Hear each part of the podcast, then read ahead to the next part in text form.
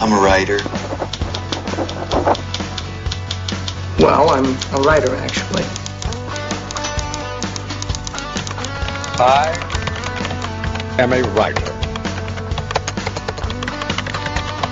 Ghostwriter.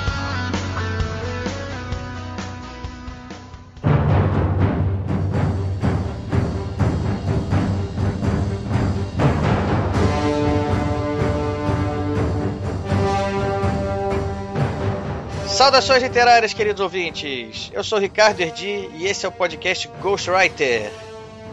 O programa de hoje é um programa sobre um autor que muita gente gosta, já tivemos vários pedidos sobre ele. Sem muito suspense, vamos logo falar de quem interessa. O programa é sobre Robert E. Howard, o famosíssimo autor de ninguém menos que Conan. E para poder conversar e falar todos, tudo sobre ele, temos aqui hoje um timaço aqui de só de, de entendidos e conhecidos do autor. Vou começar chamando aqui nosso querido Denilson. Denilson, já é segunda ou terceira vez aqui com a gente? Isso aí, Ricardo. Prazer conversar com vocês e todo o pessoal aí.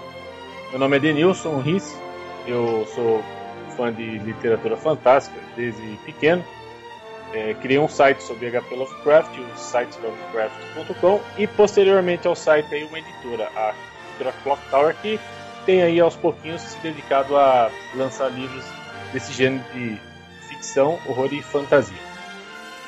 Temos aqui também outro que está voltando aqui, já teve com a gente aqui, Daniel Dutra. Seja bem-vindo mais uma vez, Daniel. Oi, tudo bem, pessoal? É bom estar aqui de, estar aqui de volta mais uma vez. Vou me apresentar rapidamente. Meu nome é Daniel Dutra. Eu sou formado em letras e, escrevi uma tese de doutorado sobre o H.P. Lovecraft. E agora tive o grande prazer de trabalhar como tradutor de vários contos do Robert E. Howard, também para a editora Cock Tower.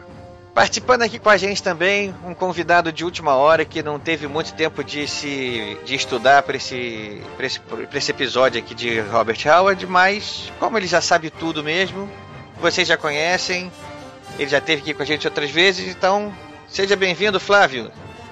Oi, gente, chegando agora. Meu nome é Flávio Medeiros, médico oftalmologista, escritor de literatura fantástica e. É, bom, se dizer que eu sei muito, você está assim, sendo bacana pro meu lado, mas vou dizer que eu sou bem entusiasmado e, e leitor de longa data de Robert Howard também. Então, tamo aí, quem puder participar, nós estamos na área. E para fechar o time aqui também, mais um especialista no autor. Nosso. Essa é a primeira vez aqui, né? Marinheiros, primeira viagem aqui no nosso podcast. Rocher Tavares. Seja bem-vindo, Rocher. Tudo bom, pessoal? Seguinte, eu. Além de ser um grande entusiasta da literatura howardiana, eu sou autor de horror, tenho três livros publicados, já ministrei palestras sobre horror sobrenatural na literatura em bienais Fortaleza, Ceará. E eu me sinto muito feliz e honrado com o convite que recebi para prefaciar um livro que trata justamente de duas coisas que eu aprecio muito na literatura fantástica: Robert Howard e a ligação dele com H.P. Lovecraft. Isso é uma coisa que me deixou muito feliz, inclusive porque eu sou discípulo e seguidor de, das obras do maior autor de horror do século XX. Tanto que a minha, como é que eu posso dizer, a minha linha literária, a minha linha de escrita é bem puxada para o lado Lovecraftiano da coisa, com muitas influências também de Robert Howard, que é um autor que eu leio desde criança, desde uns 8, 9 anos de idade, quando eu tomei contato com a antiga e extinta revista publicada pela editora Abril, Espada Selvagem de Conan. Então é um prazer muito grande estar com vocês e estar trocando ideia com o pessoal que entende muito, muito do assunto. É, o Robert Howard e o Lovecraft deixaram seguidores aí pelo, por todos os cantos do planeta, tanto tempo depois, né? Bom, a gente vai fazer uma pausa aqui agora. Um abraço para vocês, daqui a pouco eu tô de volta.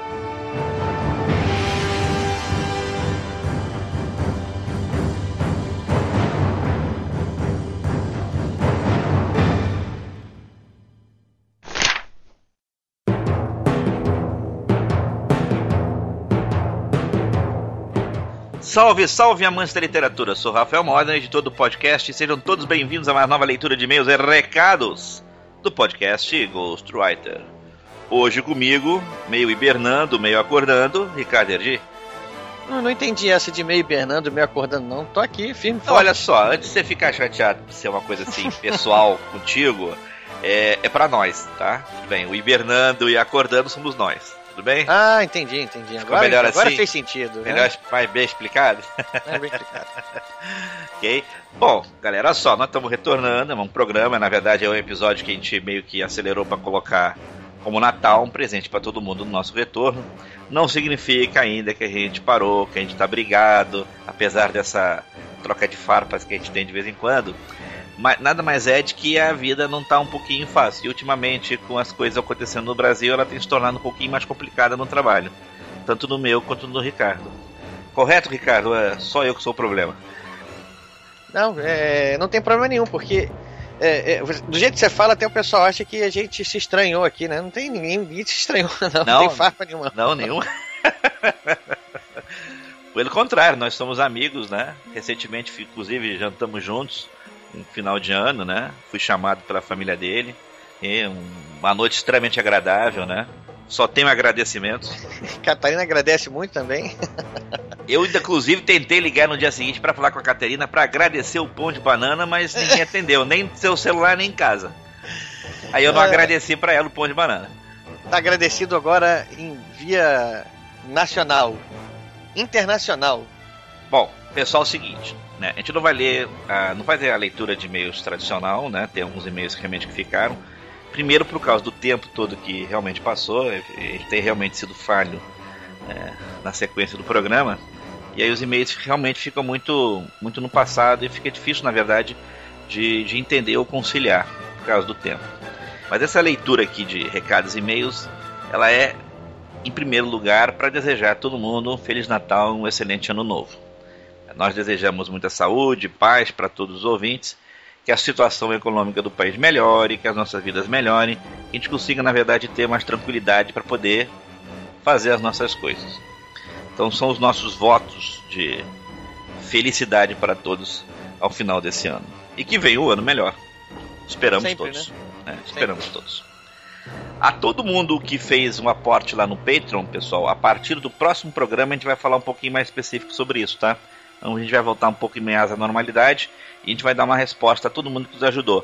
Não só uma resposta, como um enorme agradecimento a todo mundo que tem apoiado a gente, ok? E lembrando para todos, não encerrou, não terminou, nós não brigamos, o podcast está vivo e fantasma é assim mesmo, cara. Quando a, o, Fantástico. o poltergeist acha que acabou, ele volta com força. Só que até agora não voltou ainda, tá?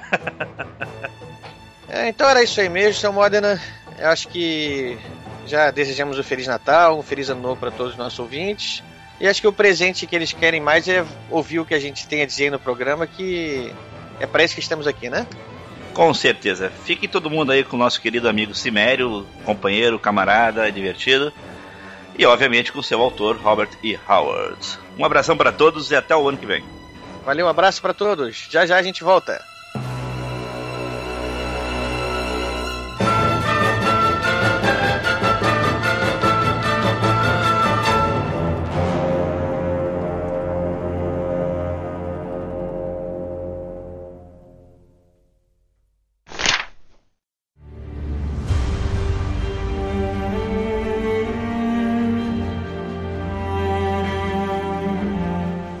Bom, pessoal, voltamos aqui do e-mail agora.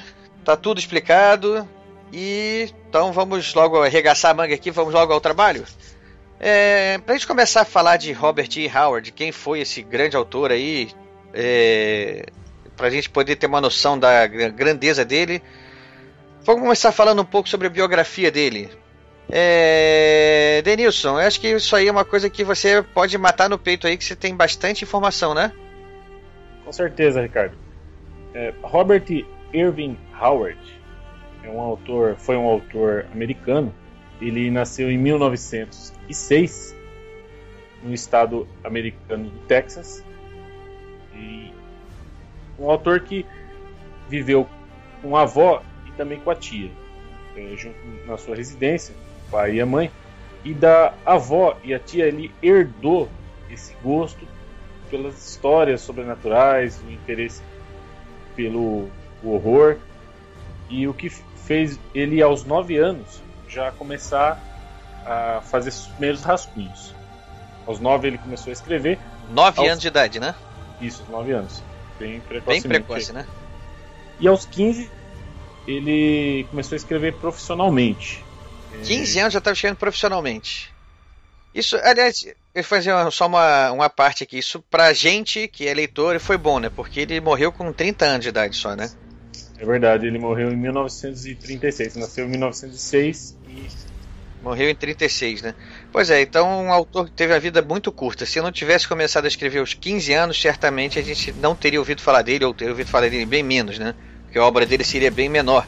Tendo começado a escrever aos 15 anos, digamos que ele teve 15 anos de carreira, né? E foi o suficiente para ele ter uma carreira que se até hoje nós estamos aqui em 2015 falando sobre ele, né? Verdade. E, e no ano de 1924 é, ele lança seu primeiro conto chamado Lança e Presa em junho de 1925. Aliás, ele escreveu em 24 e 25 ele foi publicado pela famosa revista War Tales. É uma revista popular da época, né?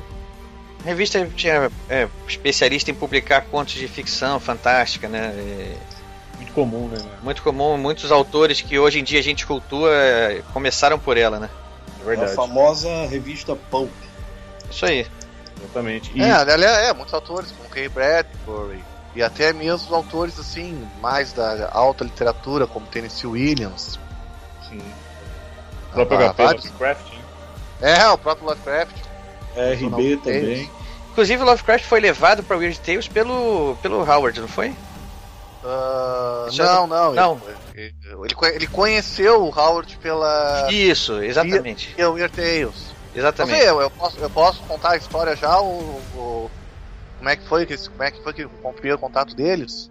Pode, é uma curiosidade. Vamos de frente. Conta lá, o, o Denilson. Dá uma um parênteses aí pro, pro Daniel, que o Daniel fala aí esse, esse trechinho, mas depois volta pra você, Denilson. Muito bem. Ah, se- conheceram da seguinte forma. O, o Robert T. Howard leu um conto do H.P. Lovecraft na Weird Tales, que é o, o, o The Rat in the Walls, que aqui no Brasil foi publicado, já, já foi publicado aqui no Brasil como Os Ratos nas Paredes. E aí ele, ele pediu o, pra revista Weird Tales o contato do Lovecraft e escreveu uma carta pro Lovecraft dizendo que gostou muito do conto, achou, enfim, elogiando o trabalho do Lovecraft. E foi aí que eles começaram uma, uma amizade via cartas. Legal, foi uma, uma, uma, uma amizade iniciada pela, pela Weird Tales mesmo, né? É. É, que assim, que na época era muito comum o pessoal ah, fazer amizade via revista. Era, a Your Tales era. E outras revistas do, do gênero era tipo a internet daquela época. O pessoal se conhecia ali. Legal. É. Denilson, continua então aí sua, sua biografia. Muito bem. É, como estava falando, em 1924, é, ele escreveu um conto chamado Spear and Fang, é, Lança e Presa. Essa foi a primeira publicação, que apareceu na edição de julho de 1925 na War Tales, que estava sendo falado agora. Né? Esse conto ele tratava de um tema que ficou muito conhecido. É, na verdade, o Howard, Howard ele criou esse gênero na- dentro da literatura de fantasia chamado espada e feitiçaria. Era um gênero é, voltado para combates é, violentos e em meios a, vamos dizer assim, intervenções sobrenaturais, com magos, bruxas, feitiçarias. Essa foi a grande contribuição do autor Robert E. Howard para a literatura. E fora isso, ele criou um grande personagem, agora já em 32, 1932, no conto The Phoenix and the Sword, que é o personagem Conan, muito famoso aí pelos filmes do Arnold Schwarzenegger. Um fato interessante é que a Fênix na Espada não foi planejada para Conan. Essa aventura foi escrita para Cão, o rei tigre da Valúzia, e como ela foi recusada pelos editores, ele reescreveu e criou um novo protagonista que justamente se tornou o maior sucesso literário dele, que foi Conan o Cimério. ele recebeu, ele foi recusado e ah é, mas ele gostou, gostou tanto da história e peraí, eu vou criar um outro protagonista, criou, reescreveu alguns detalhes, apresentou pra gente um Conan maduro, já com entre 40 e 50 anos, já rei da Aquilônia, que seria a Roma da época iboriana, a nação mais poderosa desse período, e ele envolvido em intrigas e, e, e reviravoltas palacianos. E o mais interessante é que, mais uma curiosidade, vocês que conhecem a, a trilogia Senhor dos Anéis, da obra de Tolkien, né? Vocês sabem que tem aquele lance do, do um anel, do anel para todos dominar, governar, que alguns estudiosos dizem que foi baseado no anel de Totiamon, que é uma joia mística que tem todos os poderes desse mago, que é arqui-inimigo de Conan, e que durante a aventura Fênix na Espada, esse anel ele passa de mão em mão até que chega no antigo proprietário. Hum, bem interessante, eu não sabia dessa. Eu também, eu também não. não. sabia dessa. Como é que é mais esse, esse anel? Fala de novo sobre ele, Rocher. Não, não... É o seguinte: esse anel, durante a aventura Fênix na Espada, uma das subtramas tem a ver com o Anel de Totiamon. Totiamon, vocês que são estudiosos de, de Robert Howard, a obra dele, vocês sabem que foi um arqui-inimigo de Conan, foi um feiticeiro que deu muito trabalho para Conan. Então o que acontece? Na Fênix na Espada, esse anel, que é o anel de poder do mago, vai passando de mão em mão. De um para o outro, de um para o outro, de um para o outro, de um para o outro, que aí é no final justamente a, o lance da Fênix da espada, que Conan tem um sonho, visão com um mago que era vivo na época de Cão da Valuze, e ele explica justamente os planos de Totiamon, que também foi inimigo do Rei Tigre, da Atlântida, na época que esse, que esse reino, muito antes da época de Conan, que esse reino era um reino esplendoroso e ainda existia.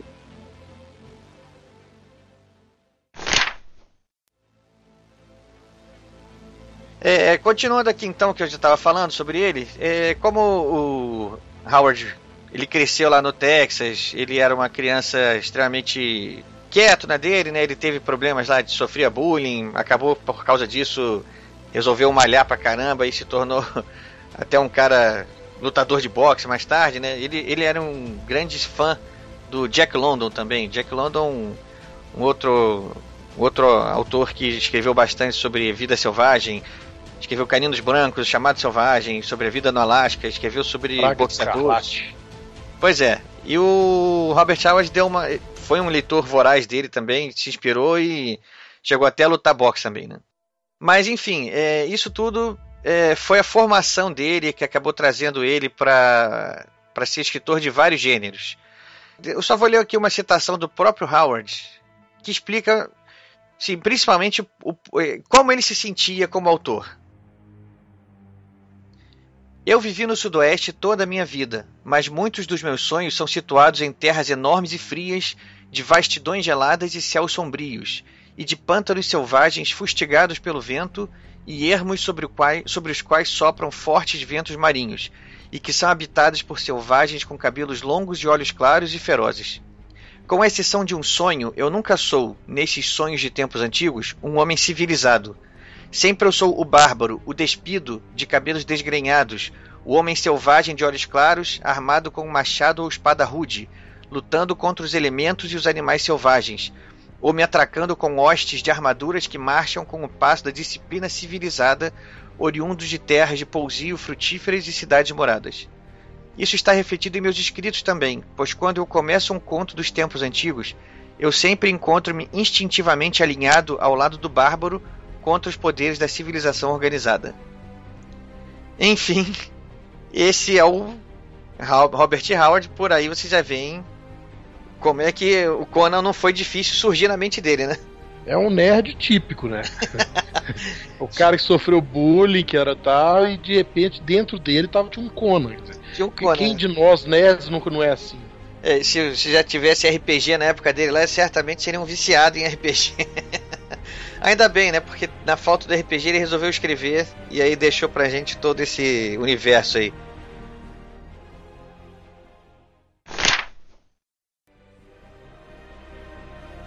É, vamos falar um pouco sobre esses gêneros, esses universos aí que ele que ele deixou pra gente aí, sem fora o Conan. O Conan a gente depois fala um pouco mais tarde sobre o Conan, mas vamos falar dos outros personagens famosos dele? Quem se arrisca aí a começar a falar? O primeiro contato que eu travei, como eu já disse, né, o primeiro contato que eu tive com a obra de Robert Howard foi na extinta Espada Selvagem de Conan e foi na edição número 8 com a aventura que foi traduzida para o português como Sombras sobre Zambola, que ele enfrenta um culto da divindade Hanuman. Inclusive tem uma cena bem interessante que uma menina lá que fazia parte da história é sequestrada por uns indivíduos de Darfar, que seriam os reinos negros da época dele. Um dos reinos negros, né? Tem Kush, tem Darfar e tem outros.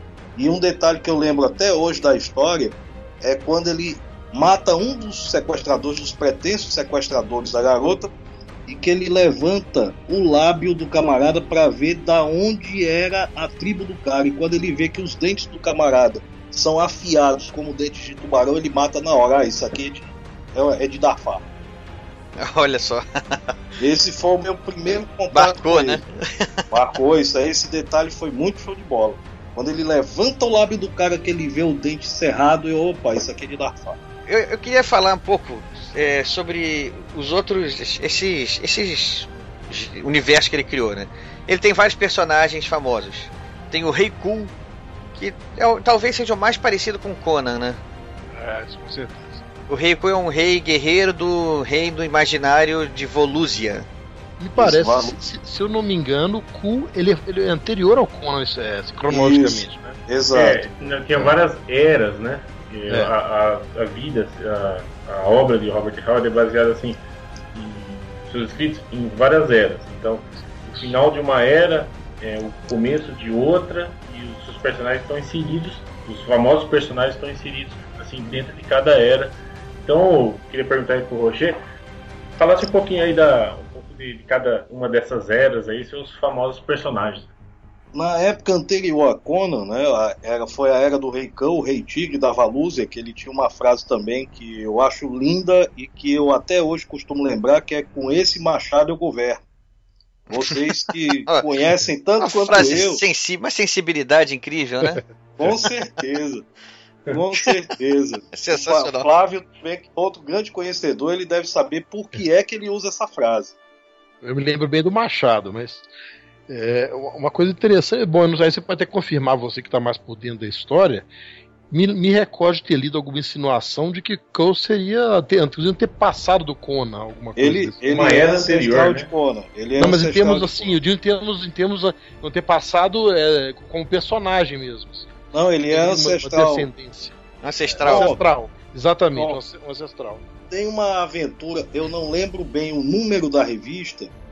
Eu tenho uns encadernados aqui, que depois até vou dar uma procurada, em que Conan e Cão acabam lutando juntos. Isso, eu, me- eu li isso também.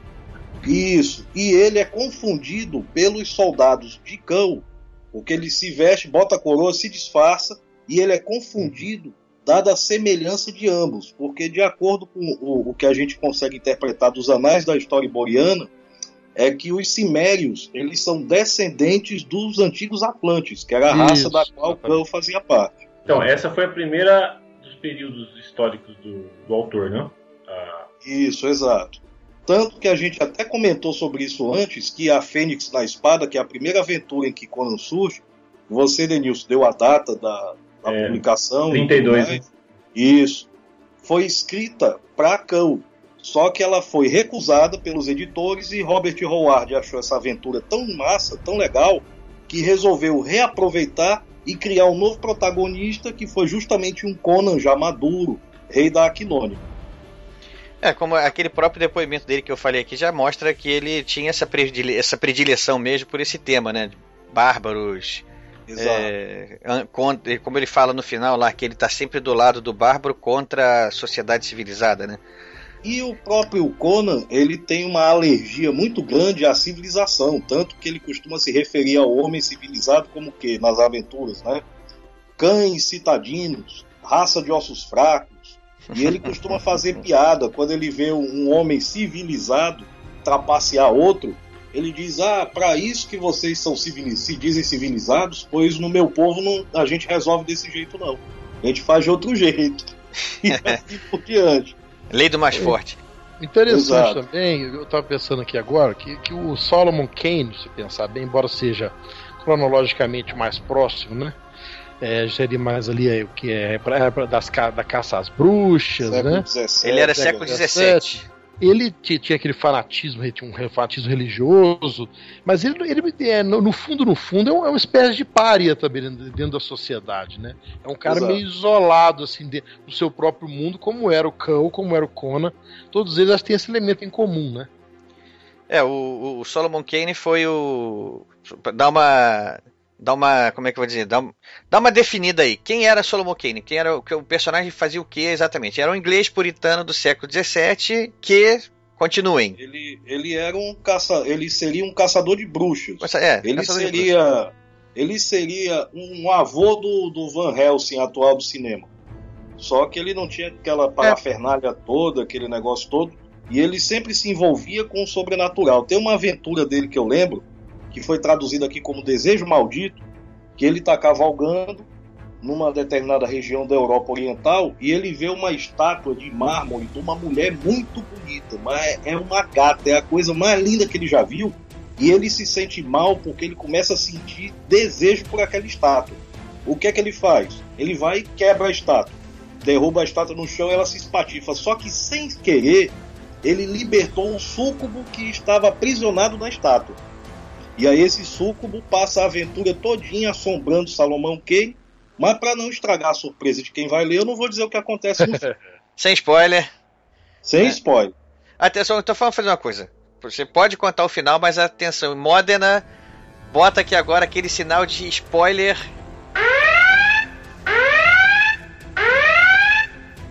Aviso aos navegantes, quem quiser ouvir, pule para os próximos 5 minutos, porque agora vai ter o spoiler dessa história.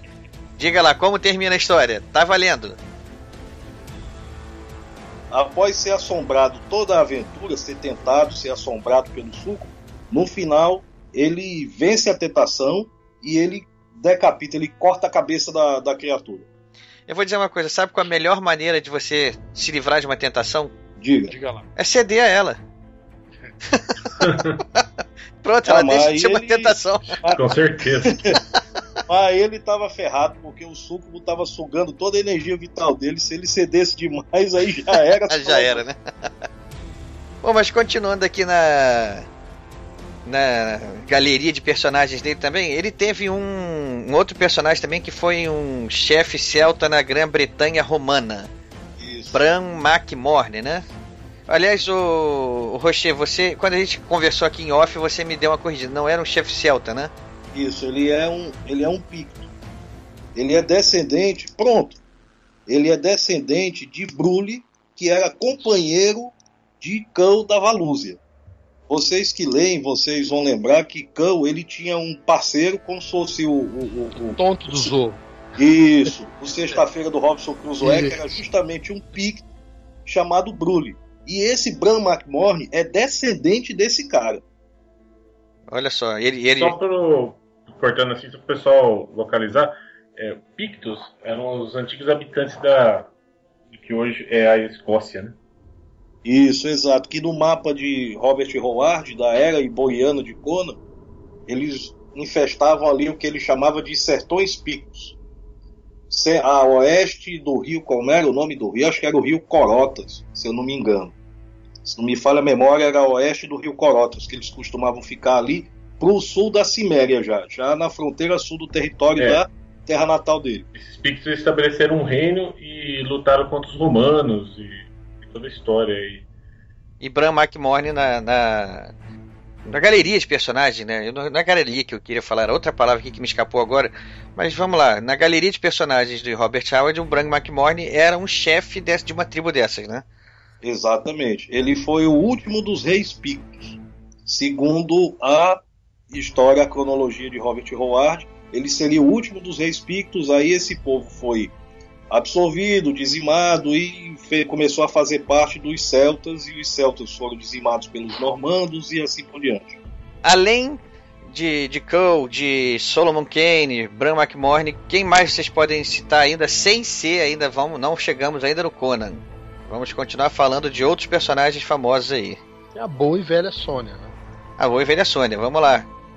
Mas tem que haver uma diferenciação entre a Sônia, que a gente conhece mais, que foi aquela criada por Roy Thomas na década de 70, Isso. e a Sônia de Rogatino, que foi personagem do conto, se eu não me engano, A Sombra do Abutre, que foi publicado em 1934. Creio eu. Denilson, você que é o homem das datas, confirma aí pra mim. 1934? 1934, exatamente. A criação aí do personagem. Eu, só pegando um gancho aí, vocês falaram dos alguns personagens, como Red Sonja e tantos outros mais, Salomon Kane, o Rei Ku, né? É, eu, eu, opinião pessoal, assim, o que mais é, eu acho interessante na, na obra assim, do autor Robert Howard é que suas histórias elas estavam inseridas nessas eras, né? Como a, a era turiana, a era iboriana e tantas outras mais. E o final de uma era eh, tinha um cataclismo e início da outra. E na outra, pouco se sabia da anterior. E dentro desse contexto, eh, estavam inseridos os personagens e, de certa forma, tinha uma ligação assim entre eles, entre as eras. Então, a obra de Robert Howard é, na verdade, um conjunto de coisas, de fatos aí que. Isso, isso é uma coisa que eu acho. Isso é uma das coisas que eu acho mais espetaculares na obra dele. Quer dizer, porque se você pegar a nossa história, tem um período grande em que se conhece muito pouco do que aconteceu. Né?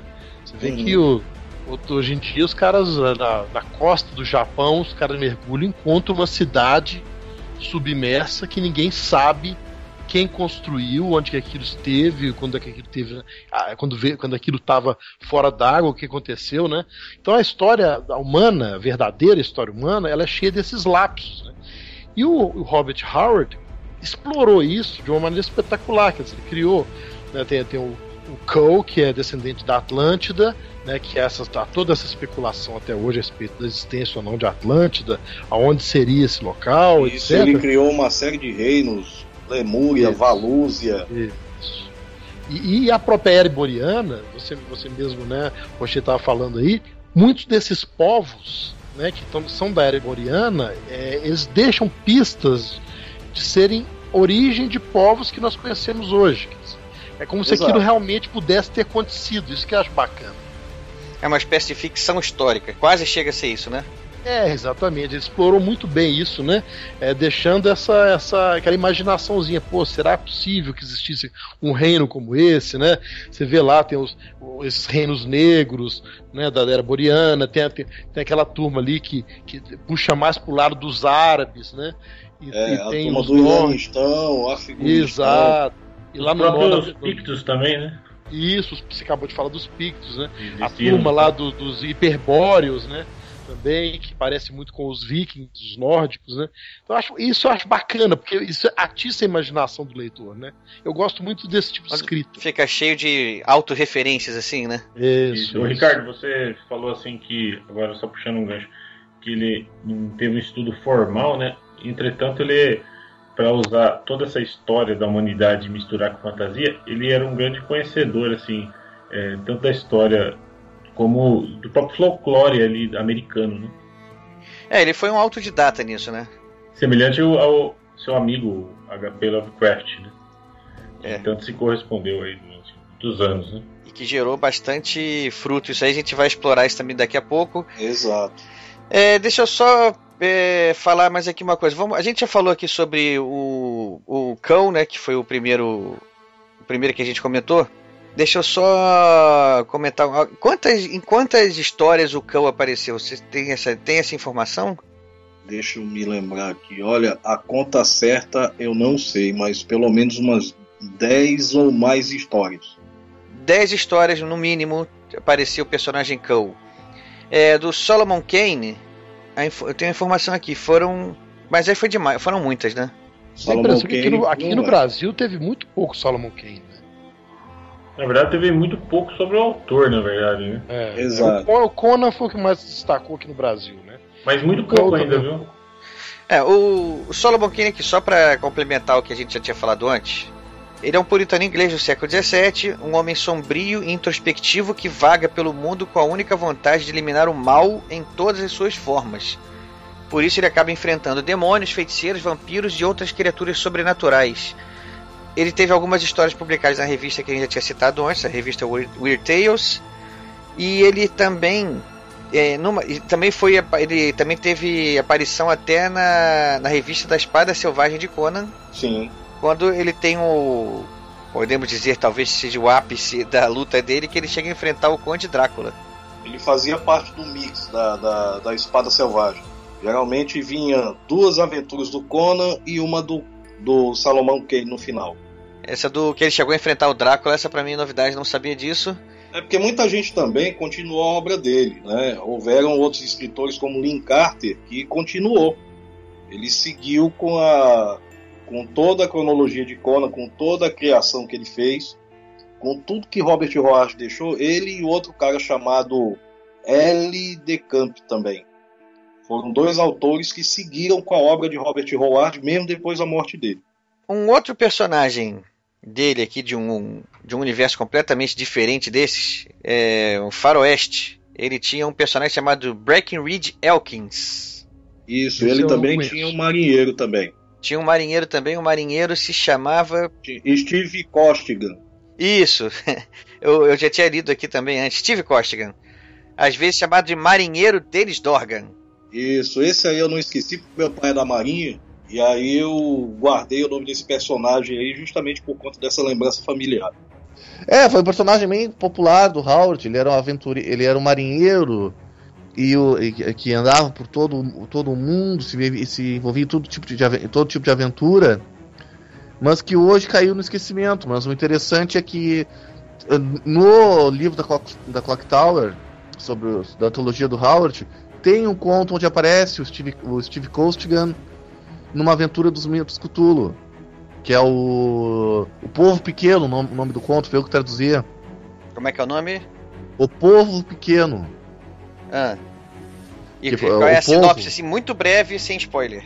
Sinopse Ah, que é ser o- muito breve, mas parágrafo. O, o, o marinheiro Steve Costigan, Steve Costigan, ele tá na, na Irlanda ou na Inglaterra, se não me engano, ah, viajando com a irmã com a irmã adolescente dele. E aí, ah, ele nessa, nessa viagem, ele tá numa, num hotel, numa, numa, parte rural, ele, ele, ele encontra a irmã dele é atacada por seres da seres digamos assim, seres subterrâneos, uma raça degenerada, que também é, é- é mencionada num outro conto que está no livro, Os Filhos da, Os Filhos da Noite. E aí o Steve Costigan tem que ir lá ah, resgatar a irmã dele, bem ao estilo do Robert Howard, descendo a porrada nos, no- nos seres sobrenaturais. Até uma, uma boa definição ah, dos, de- da abordagem dos mitos Cthulhu que o Howard apresenta é basicamente os personagens deles, dele dando porrada no Cthulhu, Olha, sabe? interessante. Tipo, é, é aquela coisa assim, é, o Howard consegue, ele, ele- como, eu falei, como eu falei antes, o Howard, ele traz a visão de mundo dele ah, pa- para o... ah, ah, não, melhor, ele traz os mitos Cthulhu para o universo dele.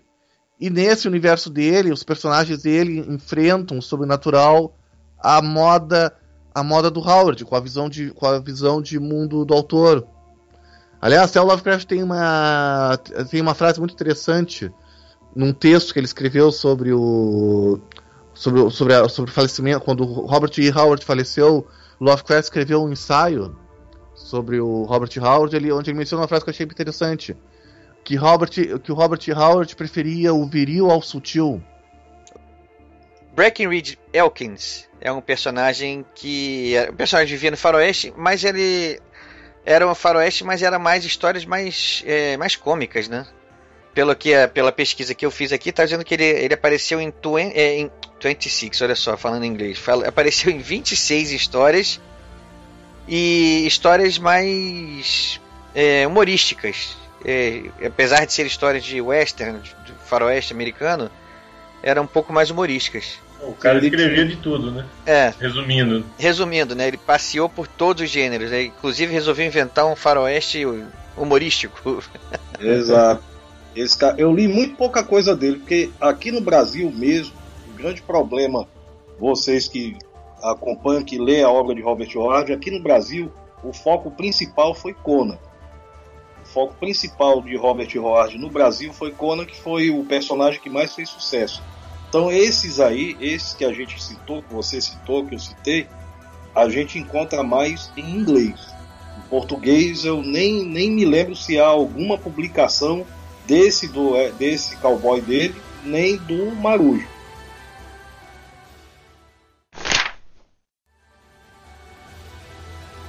É, a gente tá dando essa pincelada em todos esses é, personagens e, gênero, e universos diferentes que ele escreveu, além de Conan, porque são os, os personagens menos conhecidos, né? É, é, a parte de Conan que é que todo mundo conhece, a gente vai começar a falar. Acho que já tá bem na hora já, né, pessoal? Acho que já dá pra começar a explorar aqui nosso querido herói bárbaro, provavelmente alter ego do nosso autor, pelo que ele falou, né? É verdade, porque como você mesmo disse, Ricardo, é, Ricardo ele na sua adolescência começou a treinar alterofilismo e, e os personagens eram de certa forma a cara dele, né? E o pensamento que ele tinha também a respeito do, do mundo, né? E esse gênero no qual o Conan, o personagem principal, está inserido, espada e feitiçaria, fala muito disso daí, de combates violentos e de intervenções sobrenaturais, como magos, bruxos, é, feitiçarias e, e, e, tudo isso está envolvendo assim as histórias de Conan é, que estão inseridas dentro de, de, uma dessas eras que era a mais famosa e a que o autor mais gostava, que é a era iboriana. Então, tá com vocês agora. Flávio, você que chegou por último aí, quer começar a falar tudo que você sabe sobre Conan? Cara, eu também conheci com é, o Conan através da, da, dessa revista espetacular que era Espada Selvagem, né? Acho que desde o primeiro número, conheci desde o início. É, também ter, saiu muita coisa na, na antiga Heróis da TV. Sim. Né? Da, da, da Abril, era da Abril, né? Heróis da TV, na época. E depois, mas bem, bem depois, né? Saiu uma, uma edição de, em dois volumes com todas as histórias do Conan. Né? Não me, me recordo qual é a editora. Isso foi eu adquiri em banca de revistas, a história do Conan em volume 1 e volume 2. Deve ter então, sido a Mitos ou a Ópera Gráfica. Eu acho que é da, eu acho que é da Mitos. Eu acho. Foi nessa época mesmo que a Mitos estava bombando com esse, com esse tipo de literatura. E, e, aí eu tive a oportunidade de ler, né? Pelo menos o do Conan eu li ali, aquela, na época, todas essas histórias, né? Eu achei sensacional. Tem uma curiosidade, não sei se o Edi, o não sei se o Edi chegou a ler o meu Homens e Monstros, o meu livro, né? que a gente fez até um podcast sobre steampunk aqui, falou, e ele sempre fala que vai ler, mas lê coisa nenhuma. É, ainda. É, é, não tem nem como falar, né? Eu não li ainda.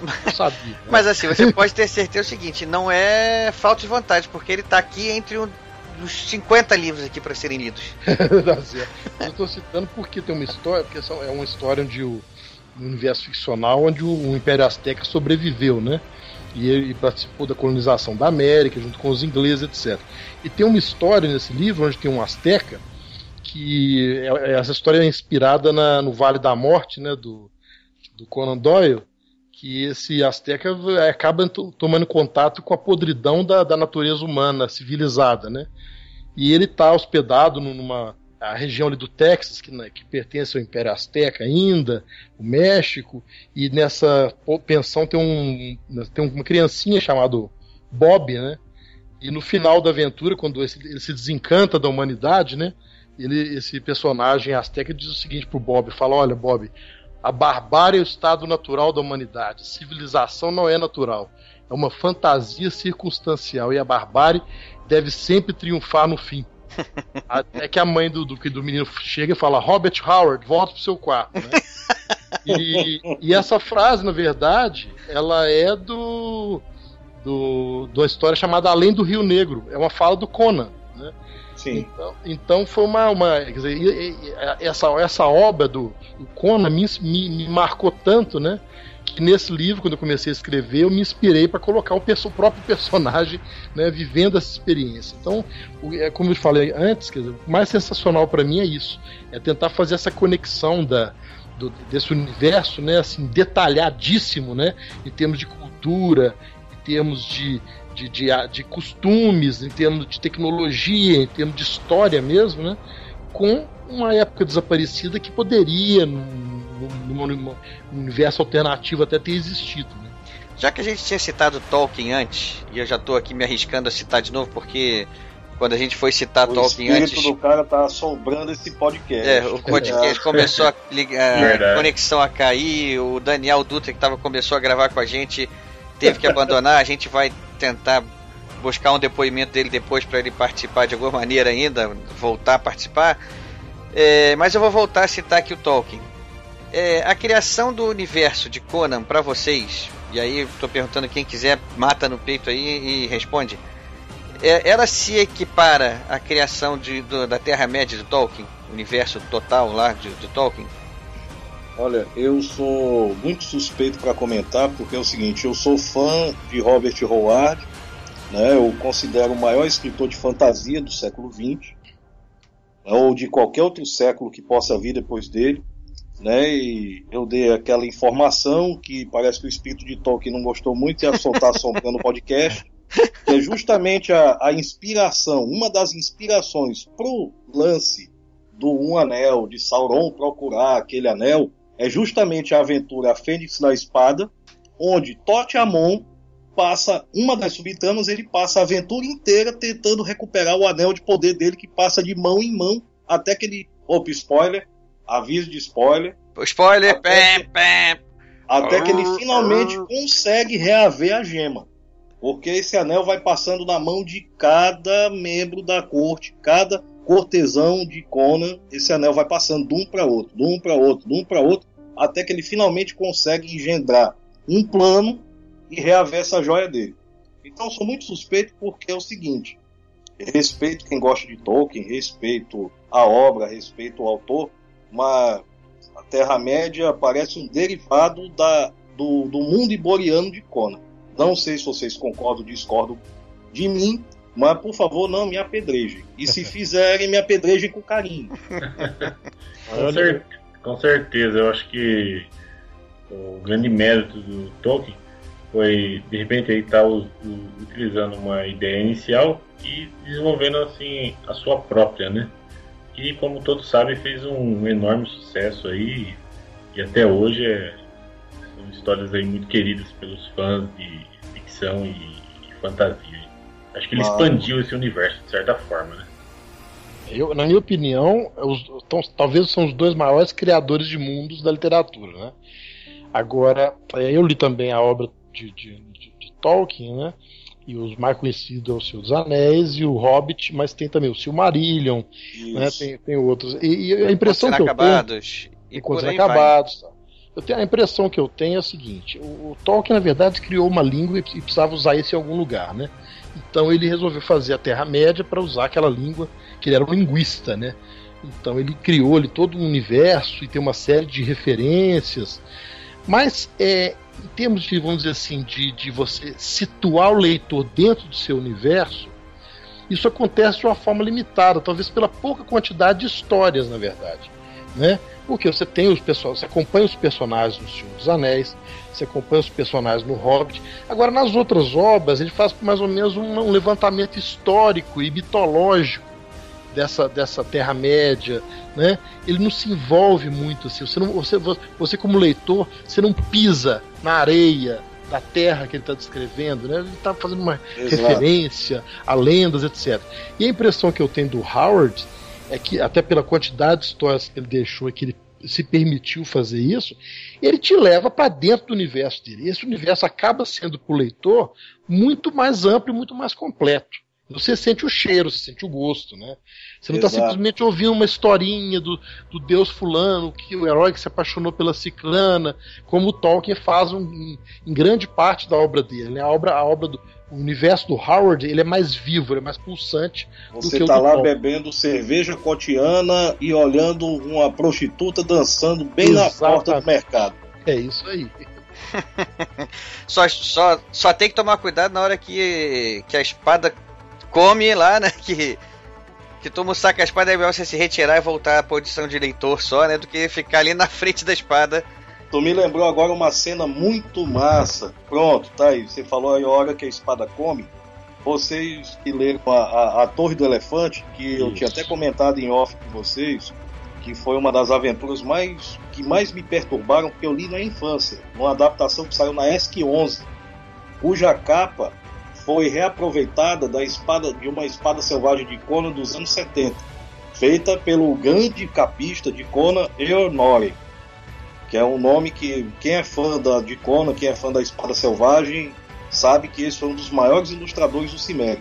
E tu me lembrou esse lance de Espada Come, que no começo da aventura Torre do Elefante, que é com o Conan ainda jovem, imaturo, imprudente, ele arruma uma briga porque ele ofende em Zamora ladro- ladrões profissionais com anos de, de experimentação, porque ele ouve falar da torre do Mago Yara e ele diz que vai entrar na torre, vai roubar o coração de Yara e vai sair achando graça. E os ladrões começam a rir e zombar dele, porque ah, esse menino aí querendo fazer uma coisa que nem o maior o, o príncipe do ladrão de Zamora faz. E como ele tinha um temperamento, e vocês sabem que o temperamento de Conan não é fácil. Então quando eles começam Um a zombar dele e a fazer piadinha, pronto. Ele mata, ele mata uns dois ou três antes de sair da taverna e começar a pensar no plano para invadir a torre.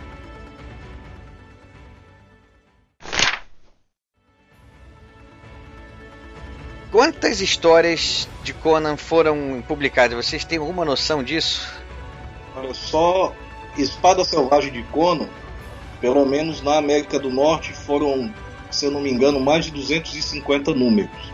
Né, Os primeiros dos anos 70 até parte dos anos 80 foram adaptações de histórias originais de Robert Howard, Lynn Carter e El- e Ellis Pregel de Camp, que foram todas adaptadas por Roy Thomas, que foi justamente o autor, o roteirista que criou a versão dele da Sônia nos anos 70. A partir daí, quando se esgotaram as histórias, as sagas que houveram Conan o Libertador, Bárbaros à Fronteira, uma clássica também, que vocês que são fãs do Cimério conhecem, que foi a o famoso Cerco de Macalé, a filha do Gigante de Gelo também. É, opa, alguém se lembrou aí da história. né? A filha do Gigante de Gelo e etc. Depois que passou, depois que se esgotaram as histórias adaptáveis, elas começaram a ser escritas. E o melhor autor moderno, melhor roteirista moderno que fez muito, muito boas histórias de Conan foi Roy Thomas, porque ele pegou todo aquele, aquela, aquele sentimento do universo howardiano e conseguiu transpor para os quadrinhos.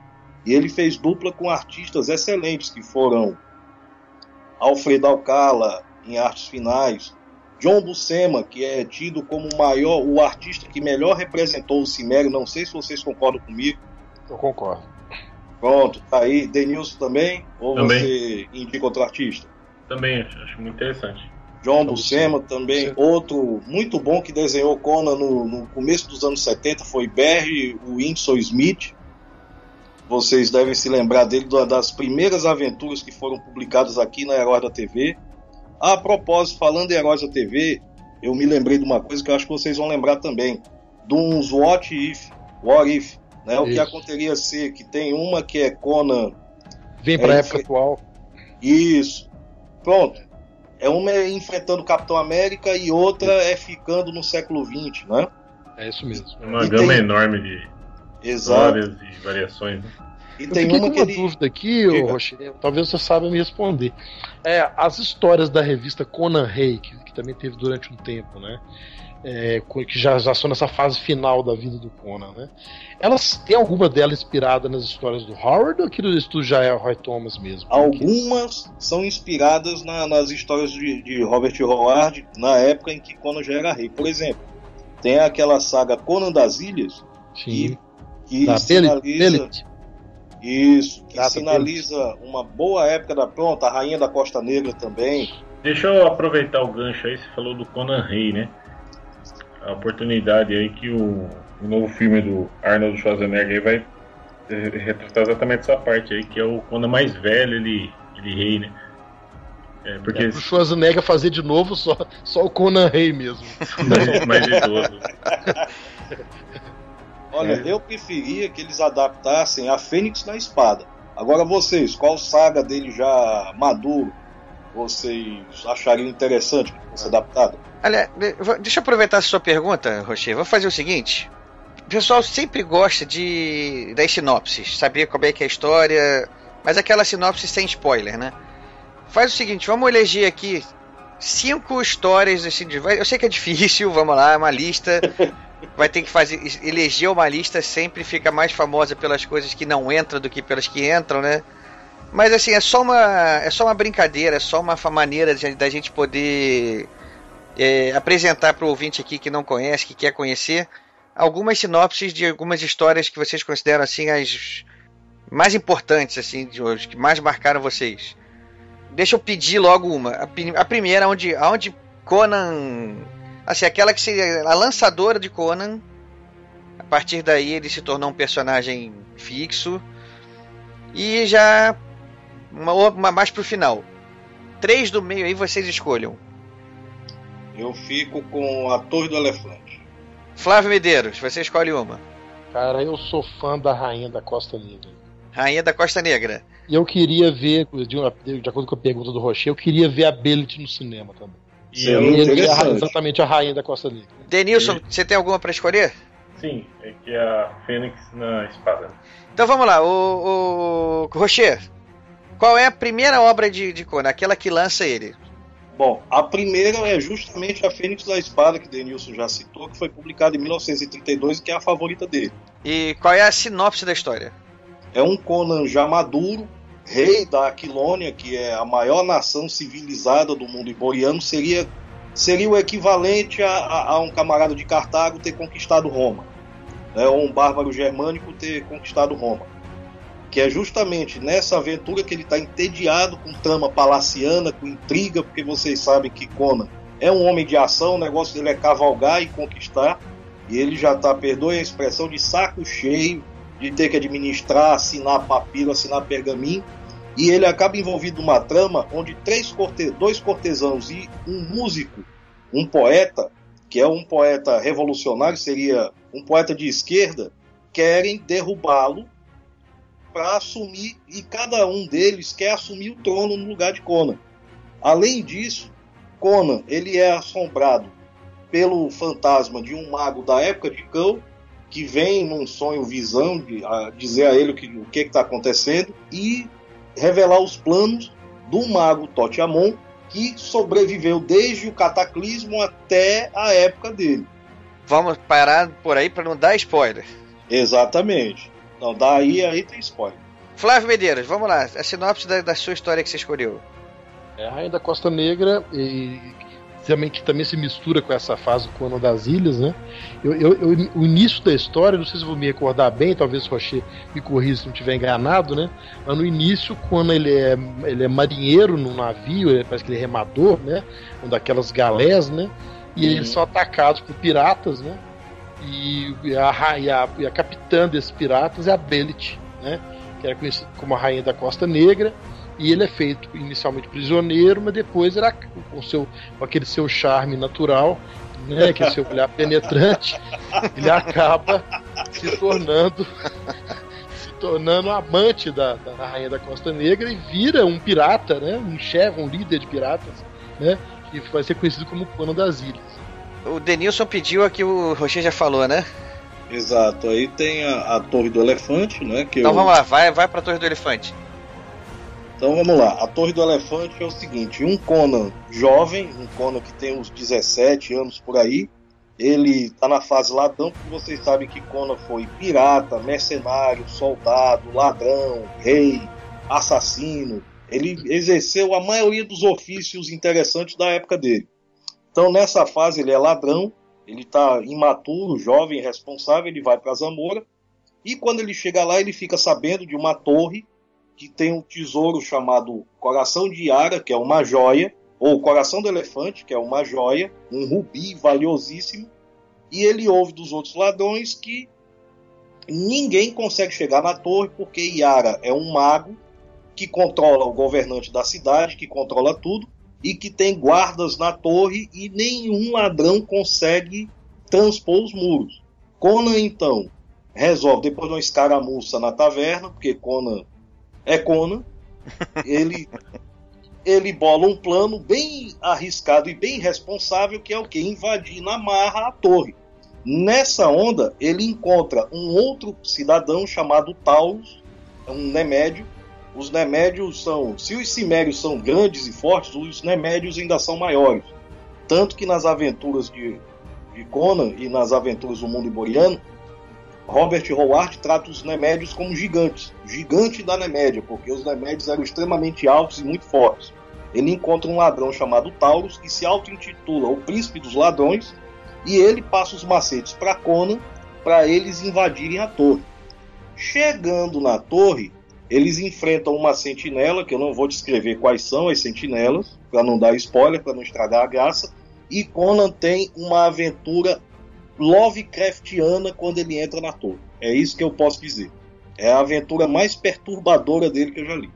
Vamos falar então da a história derradeira dele, a última que vocês podem citar aí da carreira de Conan. Bom, a última que foi publicada na Weird Tales foi Pregos Vermelhos, Red Nails, que foi publicada em 1936, no mesmo ano da morte de Robert Howard. É, essa seria, acho que a. Não, me corrijam se eu estiver errado, acho que essa seria uma das últimas, se não a última história de Conan que foi escrita por Robert Howard e publicada na Weird Tales.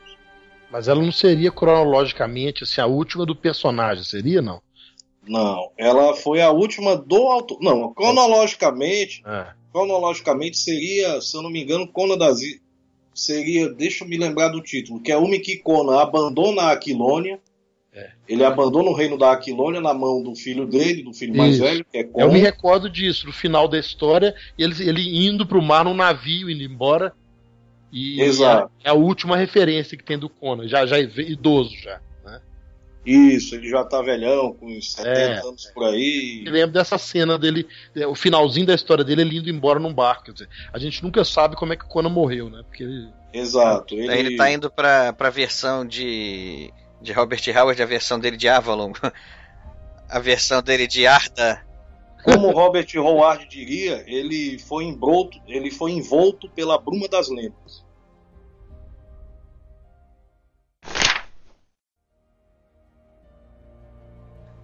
É, bom, eu vou mudar um pouco de assunto, porque eu quero é, fazer agora logo um vínculo aqui, o link com o Lovecraft. Para isso eu vou fazer aqui, vou lembrar o seguinte. Robert Howard entrou em contato com Lovecraft em 1930, depois que o Lovecraft já estava sendo publicado também na Weird Tales. O Robert Howard começou a ler os contos de Lovecraft e ficou interessado e começou uma correspondência com Lovecraft. E uma coisa que é comum no. Que deve ter sido comum na, na carreira de Lovecraft é o pessoal ficar em dúvida sobre se toda aquela mitologia que faz parte do universo que a gente chamou de universo Lovecraftiano, se aquilo tudo era verdadeiro ou não, né? se era invenção dele. Então ele, ele até manda uma carta para o Lovecraft onde ele diz o seguinte: Eu tenho notado em suas histórias que você se, recebe, que você se refere a Cthulhu, Yog-Sothoth, Rilé, Yugot, etc. O Lovecraft responde a ele mais uma vez, deve ter sido, deve estar cansado de responder isso, que todos esses seres, essas citações constituíam a própria mitologia sintética dele mesmo, criada por ele. Em seguida, o Robert Howard, Robert Howard escreve uma carta para o editor de Weird Tales sobre o Call of Cthulhu, sobre chamar de Cthulhu. Eu vou ler aqui o trecho da carta para vocês terem noção do, do entusiasmo dele. A mais recente história do Sr. Lovecraft, O Chamado de Cthulhu, é de fato uma obra-prima que eu tenho certeza que vai se transformar como uma das maiores conquistas da literatura. O Sr. Lovecraft detém uma posição única no mundo literário. Ele compreendeu, por todos os propósitos, os mundos além de nossa mísera percepção. Seu escopo é ilimitado e seu alcance é cósmico. Ele tem o raro dom de fazer o irreal parecer muito real e terrível, sem diminuir a sensação de horror concernente ao mesmo. Ele atinge picos em seus contos que nenhum escritor moderno ou antigo sequer insinuou. Frases e expressões saltam subitamente no leitor, como se numa total escuridão de trevas solares, de repente uma porta fosse escancarada, onde arde o fogo vermelho do purgatório e através da qual podem ser momentaneamente vislumbradas formas monstruosas e horripilantes. Herbert Spencer devia estar certo quando disse que estava além da mente humana compreender o incognoscível, mas o Sr. Lovecraft está no caminho legítimo para refutar a teoria. Eu acho.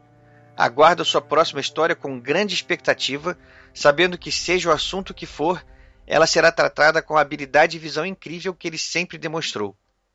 Isso, uma frase, uma, uma correspondência para o editor. Cara, é incrível, né? Completamente superlativo aqui. Né?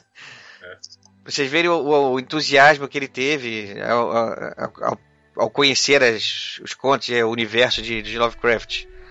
É, a partir daí, Robert Howard também teve uma fase onde foi claramente influenciado pelo Lovecraft, né? Sim. É, ele, fora o, todo o panteão de deuses, demônios e é, personagens dele, né? Ele também trabalhou muito aí com os personagens de Lovecraft em algumas histórias, né? É, então ele, ele soube com maestria é, combinar é, toda essa mitologia que ele criou de espada e feitiçaria com os mitos de Cthulhu. E algumas histórias são muito representativas é, dessa trama aí, como a Pedra Negra, os Vermes da Terra, o Povo das Trevas e tantas outras mais aí.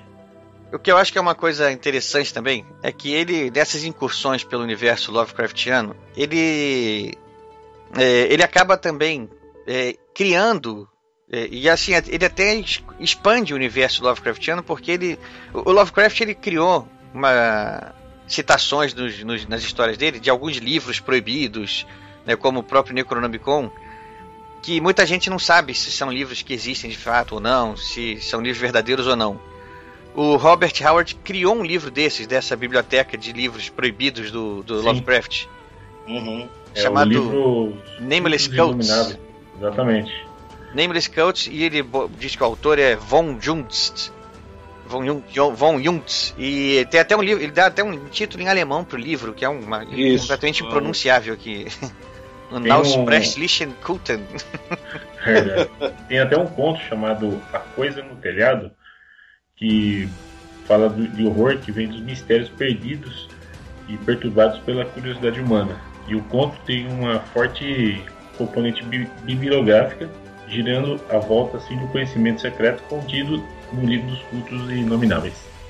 É, o que é interessante também é que o próprio Lovecraft ele estimulava que outros autores fizessem isso. É, numa correspondência dele para um outro, uma outra correspondência dele aqui, ele, ele cita o seguinte: Quanto mais esses demônios sintéticos, Túlio e Yog Sothoth, forem mutuamente descritos por diferentes autores, melhores eles se tornam como material de conteúdo geral. É, você vê que o Lovecraft, em vez de, de isolar a criação dele, dizer só eu, só eu posso fazer isso aqui, ninguém toca, é meu, ninguém tasca. Pelo contrário, ele. O Lovecraft meio que. Ó, lancei um universo, tá aí, a mitologia tá aí, usem, né? É, um dos pioneiros do universo compartilhado, né? Isso é, isso é interessante. Isso é interessante, né? Porque ele percebeu que autores como Robert Howard, criando também, aumentando esse universo, ele só tinha a ganhar com isso, né? É, com certeza, eles formaram um círculo né, de autores aí, escritores amadores que deram vazão a toda essa, seres, monstros e formaram assim, criaram mundos, né? A partir E, deles. vo- e vocês sabem que Lovecraft, né, dentro de uma das perturbações dele, ele se considerava um, um- um- um indivíduo que tinha a missão de abrir os olhos do mundo, porque ele de fato realmente acreditava que essas entidades existiam num plano extradimensional. Né? Lovecraft ele não enxergava simplesmente como uma criação. Ah, criei um personagem. Não, ele acreditava realmente que essas entidades existiam, que, eram os grandes antigos, que um dia habitaram esse planeta e foram para um outro plano dimensional e estão tentando voltar agora. É, isso. espera que, que Que seja, seja mentira. seja mentira. né? Tomara, né? Tomara Tanto que que seja. Vamos considerar que isso é só literatura e a gente continua são e salvo aqui. né? E vocês citaram o Necronomicon, vocês vão lembrar comigo agora de um filme famoso que se transformou num seriado em que eles usam largamente o livro Necronomicon. O personagem Ash Williams, lembra Nossa. alguma coisa pra vocês? Exatamente. Certeza, É o Morte do noite Demônio, né? do Exatamente. Demônio. É, é, é, chama o nome em inglês, eu esqueci agora, mas é. Evil Dead. Evil Dead, exatamente. Verdade. Muito Que famoso. agora virou um seriado chamado Ash vs Evil Dead, que tem Isso. toda a puxada do filme. Mas é hilário, é aquele horror trash gore, do mesmo jeito do filme dos anos 80, cara. E o Necronomicon tá lá. E o Necronômico ele virou assim uma lenda tão grande que as pessoas muitas hoje acreditam que realmente o livro existiu, né? É, o Necronomicon ele já conseguiu essa aura aí de. Uma façanha, né? É, de. O pessoal fica na dúvida, né? É verdade ou não é verdade, né? E Tem certamente. até um verbete numa, na Universidade da Califórnia, se não me engano. Conta a lenda que tinha um verbete lá que dizia que o Necronomicon existia, era um livro real. Olha, não duvido nada.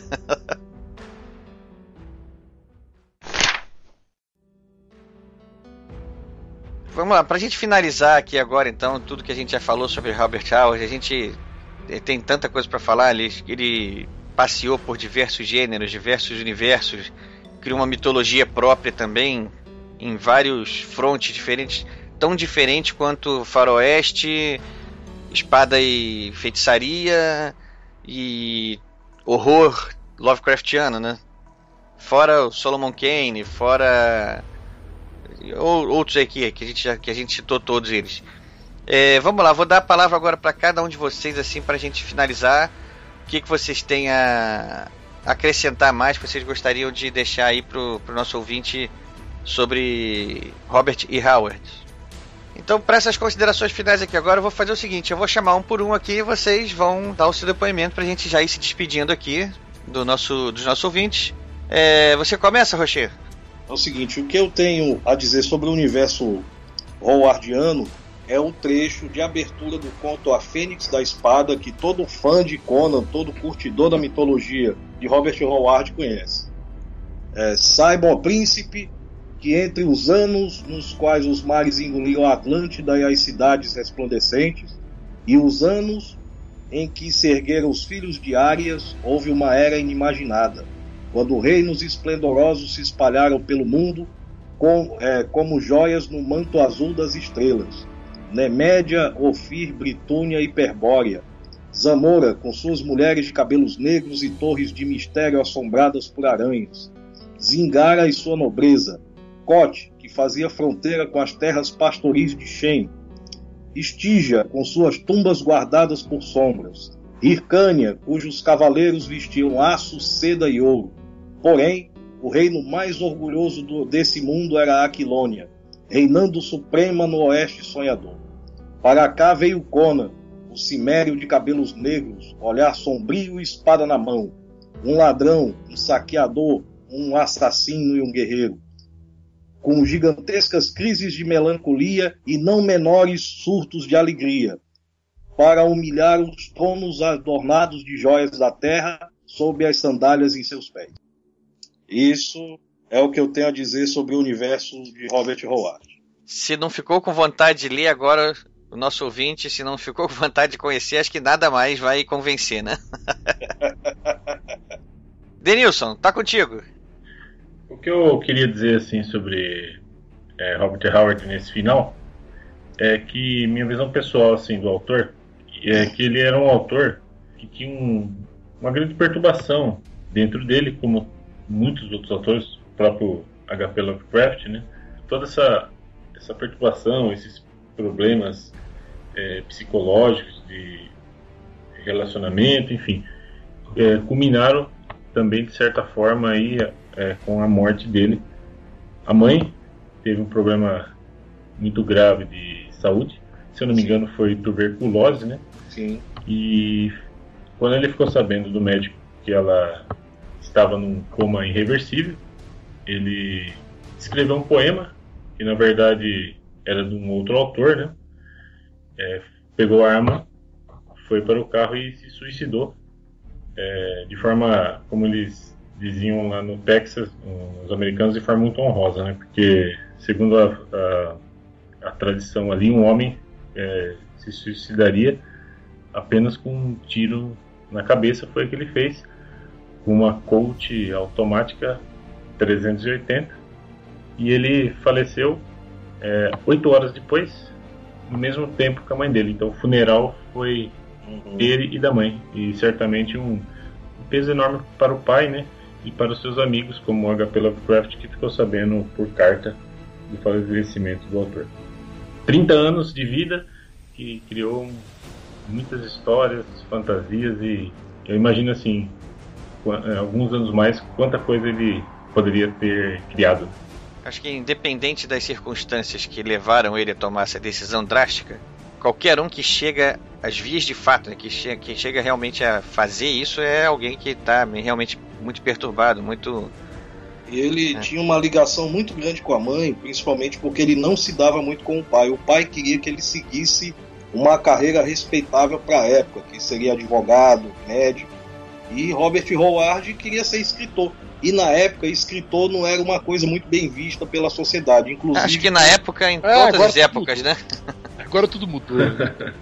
Não, hoje mal visto é só o escritor de horror, porque o escritor de fantasia tá bem. Agora o escritor de horror, o pessoal torce o nariz. Há controvérsias. é isso. É isso aí. É... Flávio, então, suas considerações aí finais. Eu acho que é, é, um autor que, como eu já falei, assim, não, sou, não sou especialista em termos biográficos, vocês falaram muita coisa que eu, que eu não sabia, aprendi aqui hoje, mas sou entusiasta porque li muita coisa dele povoou minha imaginação de, de, criança, adolescente. Eu vivi minhas próprias aventuras na era boreana, né? Dentro da minha mente, das minhas brincadeiras. Então, do mesmo jeito que esses caras como Lovecraft, né, e Howard influenciaram outros autores, né?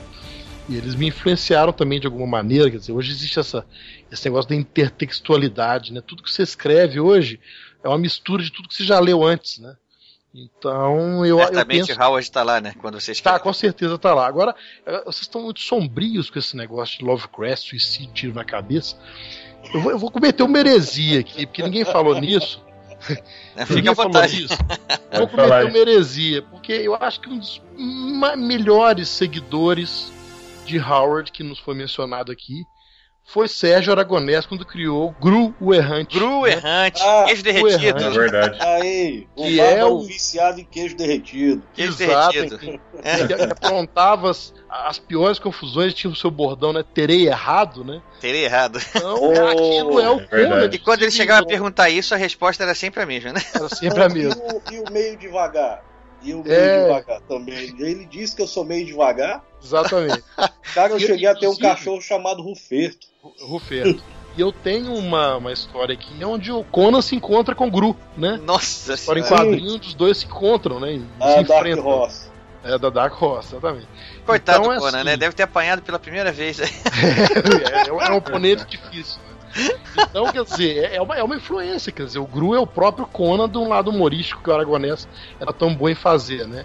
Então acho que é um, é um cara que tem que ser tem que ser lembrado e que é interessante um programa como esse, porque mostra que muitas das coisas que a gente está vendo por aí, que a gente não sabe, tem um pezinho ali na obra desses caras que ficaram na história. Esses cânones, né? Esses caras que, que criaram o universo lá atrás e que talvez não, não tenham sido tão reconhecidos em suas próprias épocas, mas plantaram a semente e hoje em dia está aí tudo germinado, tá cheio de seguidores. Como eu falei lá atrás, né? Ele morreu em 36, né? tá aqui, a gente está em 2015 falando sobre ele. É, isso é, isso é um sinal da, da, Fenomenal, da, da, da obra dele, né?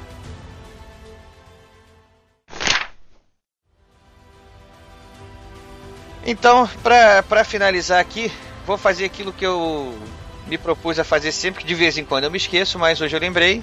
Perguntar para cada um aqui agora o que tá lendo, é, o que recomenda e se tem algum. Como é que o pessoal encontra vocês, quais são os projetos atuais. Por aí agora, é, para fechar mesmo. Rocher, vamos lá, na mesma ordem. Nesse momento eu estou relendo Admirável Mundo Novo de Aldous Aldous Huxley. Exato. Estou relendo e na- nos últimos dias eu finalizei a releitura de um livro muito interessante, ou melhor, de dois, né? Muito interessante de George Orwell, que foram 1984 e A Revolução dos Bichos, que tem tudo a ver com o estado atual do nosso planeta, não digo nem do nosso país. No nosso país, principalmente no nosso país aqui. Admirável Mundo Novo e 1984. E acho que acima dos dois, o, o Revolução dos Bichos tem muito a ver mesmo. É, porque tem aquela frase clássica, né? Todos os animais são iguais, mas alguns animais são mais iguais que outros. Exatamente. É isso que você está lendo. O que você recomenda? Então, são esses mesmos que você recomenda para o nosso ouvinte? Bom, eu recomendo, eu recomendo esse, também recomendo. Eu assisti uma série agora na Amazon, na, uma série da Amazon muito boa, né? Mas como toda série tem modificações, baseada no livro Homem do Castelo Alto de Philip K. Dick. The Man in the Higher. Castle. Exatamente, excelente obra que trata do quê? Essa dá até gosto de comentar. É um mundo alternativo, né? Já que já foi comentado realidade alternativa, é um mundo alternativo onde o eixo Roma, Berlim, Tóquio vencem a Segunda Guerra e a América do Norte é repartida. A costa oeste fica com o Japão e a costa leste, do meio oeste norte-americano até a costa leste, fica com a Alemanha nazista. Então ele conta uma história e na única faixa de terra que começa nas Montanhas Rochosas e termina ali perto da Louisiana, lá embaixo, perto do Texas, ali Louisiana, num desse, nas Montanhas Rochosas mora um cara que escreveu uma ficção onde quem venceu a guerra foram os aliados. É, um nego... é uma viagem essa história e é um exercício de imaginação interessante, porque ele descreve tudo que acontece de um ponto de vista bem, como é que eu posso dizer, bem fresco, por quê? Porque ele escreveu esse livro nos anos 60, por aí. E a, o, os horrores da guerra e como o mundo poderia ter sido estavam muito aflora na mente das pessoas do que hoje. Por exemplo, hoje se eu for escrever um livro sobre a Segunda Guerra, um conto sobre a Segunda Guerra, vou pesquisar, vou basear a informação, como tem meu livro Criaturas, tem um conto chamado Retrato de Família, que é ambientado justamente na invasão da Normandia. Só que são 70 anos que me separam do fim do conflito. Diferente de escrever uma coisa separado só há 15, 20 anos. Eu podia o que na época? Na época que ele escreveu, ele podia conversar com quem viveu essa história. Hoje em dia, não. Eu vou, vou ter muito material gravado, muito material bibliográfico, mas conversar com quem vivenciou a época é uma coisa totalmente diferente. É, e vamos lá, e seus projetos aí que o pessoal aqui quiser te ouvir aí, quiser te entrar em contato, como é que faz? Pronto, é, vamos lá. Perfil em rede social, Twitter, e-mail, blog, essas coisas todas aí. Eita, eita, eita, eita. Vamos lá, meus projetos são os seguintes, né? Eu já vou. Eu escrevi quatro livros de horror, desses quatro, três foram publicados, que são Criaturas, Abismo e Nefastos, horror no estilo Lovecraftiano, né? e tem alguns contos de aventura também que são bem puxados para Robert Howard.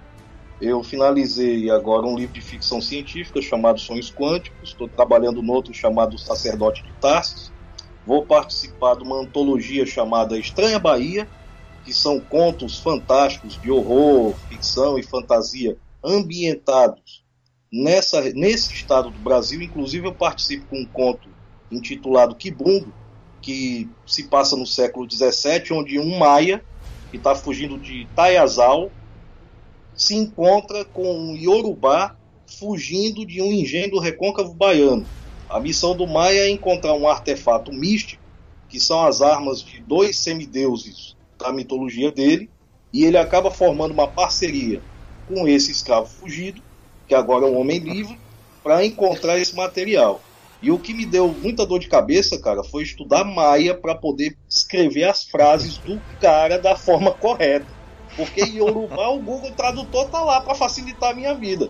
Agora Maia, bicho, eu tive que baixar material e em português não tem material tão bom quanto em espanhol ou inglês para trabalhar com essa língua, que é interessante pra caramba.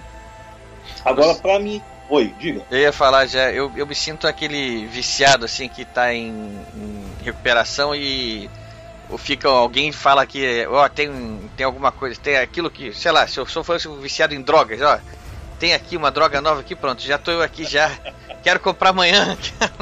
e esse conto, ele é bem Howardiano, ele é no estilo de Robert Howard. É uma aventura mesmo naquele estilo de luta, espada e feitiçaria. Esse aí provavelmente é o mais Robert Howardiano das histórias que eu já escrevi. Para me encontrar, o pessoal pode me procurar Rochette Tavares. Né? O meu nome é muito fácil de, de, de ser confundido, tá cheio de Rochette por aí. Né? Você me encontra Rochette Tavares no Facebook. Né? Tem uma página também, é, Rochette Tavares, Universo Livros e Contos. Twitter é a mesma coisa, aquele azinho, a Robinha Rochette Tavares. Também a mesma coisa no Google Plus, etc, etc. Então, quem quiser me localizar, pode, pode me localizar, me adicione, vamos conversar, vamos trocar ideia. E se você escreve também horror, escreva e publique, porque eu gosto de ler coisas novas. É, o negócio é incentivar a produção literária, porque é aquela coisa. Eu escrevo, mas eu fiquei curioso com o livro com o livro do, do Flávio. Né? Porque eu gosto de realidade alternativa, eu gosto de ler outros autores. Prato cheio, hein? claro, é a gente tem que trocar ideias, inclusive por quê? Porque a amizade de Robert Howard e H.P. Lovecraft era muito bacana. Eles eram, foram excelentes autores e eles conversavam, colaboravam, trocavam ideias e não tinha essa coisa de ah, eu escrevo, então vou queimar teu filme para eu vender mais que você. Não eles faziam o quê? Era colaborar entre histórias e se tornar excelentes amigos. Tanto que, para encerrar essa minha participação aqui, eu diria o seguinte: que se houvesse Facebook na época dos dois, eles teriam marcadinho assim, melhores amigos no perfil deles. Então eu deixo aqui um abraço pro pessoal. Foi muito legal participar. Um abraço para vocês. Foi um prazer conhecer vocês. O Denilson eu já conhecia. Foi um prazer conhecer Flávio. Foi um prazer trocar uma ideia com você e com o Daniel também, que infelizmente foi derrubado pelo fantasma de Tolkien. Foi, mas a gente vai tentar recuperar aqui para ele poder fazer o depoimento dele também. Denilson, então, contigo aí, o que, que você está lendo agora? Quais são os seus projetos? Como te encontram? Vamos lá, é sua hora aí. Pode fazer jabá, pode fazer. Tá contigo agora. É, no momento, eu estou lendo Mob Dick, de Herman Melville uma história muito famosa aí do. Call me Ismael, é assim que começa, né? Isso. Lembrei. É, me chamo Ismael. É, Trate-me por Ismael. Uma história muito famosa do romantismo americano. Faz parte assim do renascimento da, da própria literatura americana. Ela trata é, desse personagem Ismael que está num, baleeiro e que seu comandante aí foi quase morto aí pela baleia Moby Dick e, e esse comandante está em busca assim, de uma vingança contra essa baleia, então eles vão atrás da, da, da Moby Dick. Um livro excelente, fala agora com uma certa tristeza, eu estou lendo a edição da Kozak Naif, é, fiquei sabendo hoje aí que a editora vai fechar suas atividades, é, vai encerrar suas atividades. Né? Pois é, fiquei sabendo fazem... hoje também, essa triste então, notícia. Triste mesmo, eles fazem... É, livros assim de luxo, com bom, se não de luxo, com bom acabamento, mais ou menos assim, o mesmo estilo que a gente tem aí com a Clock Tower. A Clock Tower é uma editora que eu fundei há alguns anos atrás. Ela veio do site Lovecraft.com, que é o site que eu criei sobre a vida e obra do autor H.P. Lovecraft. E desde então temos se dedicado a publicar horror e fantasia. Publicamos aí a antologia de Lovecraft, o Mundo Fantástico H.P. Lovecraft, O Rei de Amarelo e agora o livro O Mundo Sombrio, História dos Mitos de Cthulhu, por Robert E. Howard. Qual é a ideia do livro? São 14 contos né, que misturam esse lado aí do, espada e feitiçaria com os mitos de Cthulhu. Então, são criações de Robert E. Howard dentro daquela temática do mito de Cthulhu. 14 contos e 16 ilustrações. E lançamento é quando, Denilson? Trabalhamos assim com um sistema próprio de financiamento coletivo. Ele está disponível aí na, no site loja.sitelovecraft.com. Né? Também nossa página editora-clocktower.com.br e terminando aí o processo do financiamento coletivo, é, final desse ano aqui, desse mês, dezembro, é, vamos é, proceder à impressão em janeiro e envio em fevereiro. Né? É um Não, livro bacana. assim. Para quem gostou do, do programa hoje, quem se amarrou no tema aí, que ficou interessado em conhecer, tá uma excelente oportunidade aí para começar a se embrenhar no, no universo, né? Sim, é, como a gente diz, né? Procuramos fazer assim. No começo foi uma brincadeira, assim, mas agora estamos é, levando cada vez mais a sério e procurando trazer esses autores esquecidos do passado, de dentro da filosofia assim de livros feitos de fãs para fãs. Legal, bacana. Obrigado pela oportunidade e um abraço a todos A aí. gente que agradece mais uma vez. Casa é sua também. Sempre que quiser, estamos aí. Então, Daniel, vamos lá. Bom, ah, sobre o Robert Howard, eu acho que, que esse livro da Clock Tower é um livro, é um, é um projeto muito muito, muito original e nunca feito antes no Brasil.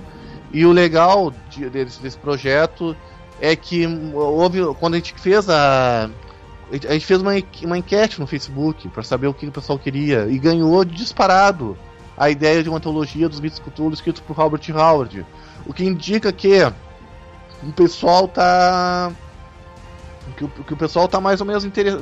mais ou menos ah, a par do, da trajetória do Howard dos mitos Cthulhu e que existe um público querendo outras outras outros, outras histórias do mitos Cthulhu que não seja do Lovecraft, porque lá nos Estados Unidos isso é uma há toda uma indústria, isso aí é sobre os de autores do mitos Cthulhu, é isso aí, isso é praticamente um subgênero literário. E eu, eu creio que seria muito interessante ah, que o, o- o mercado editorial brasileiro investisse mais nessa, nesse subnicho dos mitos Cthulhu, tra- traduzindo mais trabalhos para cá. E eh, bom, e sobre eu, eu tô, eu atualmente eu, eu, eu, eu estou com outros projetos de tradução, ah, não com a Clock Tower, mas com outras editoras. Mas talvez de repente, de, de, ah, de repente eu acabe, eu acabe lançando alguma coisa pela Clock Tower. O, é que eu não posso falar ainda porque, porque tá tudo assim em fase de negociação, mas para resumir, eu, eu, eu estou o meu, meus próximos projetos como tradutor é traduzir uh, mais, mais alguns contos do Lovecraft, porque o Lovecraft tem muita coisa que não foi, não foi trazido para o Brasil, principalmente da coisa que ele escreveu como escritor fantasma. Ou seja, ele escreveu para ele escreveu para outros autores que Escreveu que como pagar- Ghostwriter, não posso deixar É. de fazer a menção aqui. É. E seria interessante ter, ter isso pro- traduzido para o português. E também vou traduzir um livro do Ed Wells, que para uma outra editora. Então esse porque o Ed Wells entra em domínio público em 2010 em 2017, né? Então, como tradutor é isso, e como e como autor, porque eu também sou escritor, ah, eu, eu já tenho um livro publicado que é a Eva Mecânica e outras histórias de diginoides. Uh, que é um livro é um livro de contos de ficção científica que, cuja temática é são as ginoides que uh, que no caso é o- muita gente não sabe mas é o feminino de android ou seja é sobre uma sociedade futurista onde mulheres robôs são comuns e elas causaram todo uma, um tipo de to- todo tipo de transformação social imaginável e inimaginável. Como por exemplo, a ideia, uma das minhas histórias que o pessoal costuma elogiar muito, que é a Casa da Dor, que é sobre um mundo onde os estupros acabaram, porque os estupradores preferem estuprar ginoides a mulheres humanas, porque com ginoides não correm o risco de ser presos pela polícia. Né, Então, meu, essa, essa é a, te- a- a temática do meu livro. E eu também estou no momento, acho que estou organizando uma antologia de contos, de contos meus que, que eu publiquei pela editora Draco e Strontium, entre outros, ao, ao longo dos tempos.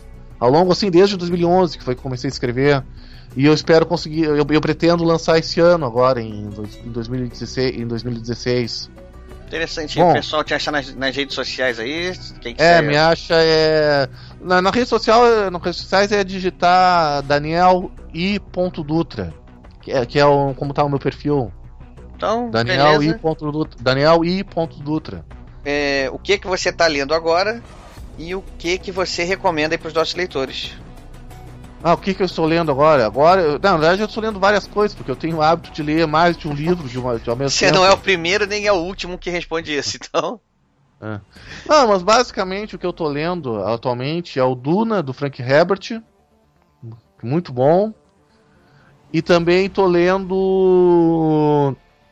Tô lendo um livro da The Earthworm Gods, do Brian Kinney, que é um autor que nunca. É um autor recente, é um autor de agora, de é contemporâneo. E é, e é um autor que, é um autor muito bom, que infelizmente nunca foi traduzido para português. Um autor de horror, o Brian Kinney.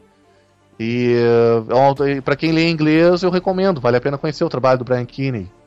E você agora, Flávio? O que que você tá lendo aí? O que que você recomenda? Suas, seus projetos? Como te encontram? Contigo Eu mesmo. tô, eu tô lendo, terminando de ler uma antologia, é, não saiu aqui no Brasil em inglês, chama As Melhores Histórias de História Alternativa do Século XX. E tem muita coisa muito boa. É, já tinha começado a ler essa antologia um tempo, parei, fui ler outras coisas por motivo de pesquisa para escrever, e agora estou terminando de ler essa antologia. É, em termos de recomendação, para a gente não fugir muito ao tema do programa, né? que eu acho que tem, tem uma, pequena, uma pequena correlação. Vou sugerir para vocês dois livros do nosso amigo Max Malman, Meso Gaúcho, Meso Carioca, que é o Centésimo em Roma, e a continuação, que é As Mil Mortes de César. Né? Ele criou um, soldado romano chamado Desiderius Dolens, que é um anti-herói, uma espécie de Conan do Império Romano, vamos dizer assim, que entra numa série de confusões lá nos, naquelas daqueles, daquelas tramas políticas do Império Romano, derruba imperador, é outro imperador, né? Sempre tentando se dar bem e, na maioria das vezes, entrando pelo cano. É uma ficção histórica divertidíssima, um livro que te prende até o final, os dois, né? Eu só ouvi, eu só ouvi resenhas assim elogiando, elogiando demais os dois livros. Só tenho referências excelentes sobre os dois livros. É, ele tem o, o Dollens tem até um, um bordão que é Vene com Papa, né? Na hora que ele fala vem com papai é que o negócio vai, vai quebrar tudo. né? Muito. Tá aí, ó. É, é aquele, pra quem não conhece ainda, é aquela história. Vamos, vou, que, que- vou comprar amanhã, né? Isso, é autor brasileiro, né? Vamos prestigiar que o cara é bom mesmo. É, projetos. Bom, eu tô, eu tenho três romances já publicados, né? Que é o Quintessência, que é uma história policial ambientada no- em Belo Horizonte no final do século XXI. Tem Homens e Monstros, aliás, o segundo é o Casa de Vampiro, que apesar do nome é ficção científica também. E o Homens e Monstros, que eu já citei aqui, que é um steampunk, né? Uma história, um romance steampunk fixado. Eu agora estou começando a escrever um livro que é a continuação do primeiro romance do Quintessência, que vai ser a sequência da história do- de um personagem que é um policial que investiga uma série de atentados terroristas misteriosos no Brasil e que tem a ver com clonagem, tem umas coisas bem ficção científica. É, esse, tô- esse é o meu projeto de longo prazo. né? Enquanto isso, vou escrevendo pequenas histórias. Acabei de escrever uma agora. Será que eu posso falar, Ed? Do Somnium? É. Pode falar, Pode falar? pode É, falar. acabei de escrever uma, uma história de Space Opera agora que deve sair no Somnium, né? Que é a revista, uma revista eletrônica, virtual, que vocês vão, vão achar na internet, do CLFC, Clube de Leitura de Ficção Científica, que é uma Space Opera, né? Que é uma- um universo ficcional que eu criei de naves espaciais, no estilo, estilo Jornada nas Estrelas, mas são naves de tripulações. Os meus personagens são, são tripulantes brasileiros. Então são naves brasileiras no espaço. É, essa história deve sair agora no Somnium. São personagens É. do pendão lá da Esperança? É o Pendão da Esperança, que foi uma, história que ganhou o prêmio Argos 2012 de melhor história curta, né? Que é do Capitão Barbosa. Esse eu li. É, Você leu, né? Essa eu já li. Agora eu tô, eu tô Mereceu. partindo pra Mereceu outras, gostou, né? Eu tô partindo para outras espaçonaves dentro daquela frota, a frota do bloco latino-americano, né? E hum, já tem quatro histórias, essa segunda que vai sair. É, tem, vai sair agora, eu tive notícia ontem que sai agora pela Draco antologia Dinossauros, que tem uma, uma história minha também. que é uma história de uma, uma, eu escrevo muito aqui perto da região de Belo Horizonte, onde eu vivo, né? Uma história onde aparentemente, na nossa época atual, uma família numa viagem de carro é assassinada por um tiranossauro Rex. Então, é uma investigação policial para descobrir que diabo está por trás disso. É, isso vai sair agora. Eu espero que saia esse ano também uma antologia Sherlock Holmes, que vai sair pela Draco também, que tem uma história minha, que é no mesmo universo do Homens e Monstros, steampunk, né? E, bom, eu acho que em termos de projeto é isso. Tem outras coisinhas aí, tentando passar alguma coisa para o inglês, para publicar fora. Eu tô com uma, uma noveleta aqui que é uma versão steampunk da Batalha de Little Big Horn, né? Que é a, a última batalha do General Custer. Já está pronta também, eu estou esperando a oportunidade para publicar, talvez eu vá publicar na internet. Você passa então, em Montana, né? É, não, era, era, Little, era, eu não sei, é estado de Montana? Little é estado de Montana, eu acho que sim, porque outro é. dia eu vi um especial sobre Montana na televisão. Ah. Olha, não me pergunte por que, que eu vi isso. e mostrou lá, tem um museu lá, tem, na, na, verdade, se eu não me engano, são dois museus. Um museu que foi feito por. É, é, preservando o legado indígena e outro museu do, dos ingleses, né? Uhum. se eu não me engano, foi uma coisa assim. É, fiquei muito assim, achei muito interessante lá. É, na época era, era, era a divisa do, do, do, civilização americana com as terras indígenas, Sioux, né? É onde tem as Black Hills, né? Aquela região ali que era, era a divisa. Deve, deve ser Montana mesmo, é mais ou menos ali no meio, né? E o chefe todo sentado não foi o, o que deu o golpe fatal, né? Não, não, não, de jeito nenhum. Cavalo louco, uma coisa assim? É, o, o cavalo doido, é. Cavalo, cavalo doido, doido, era o chefe da. É, porque na verdade os Sioux eram 13, 13 tribos, né? era uma nação, né? O touro sentado era um Hunk Papa, tribo Hunk Papa, e o, e o cavalo doido era de outra tribo, né?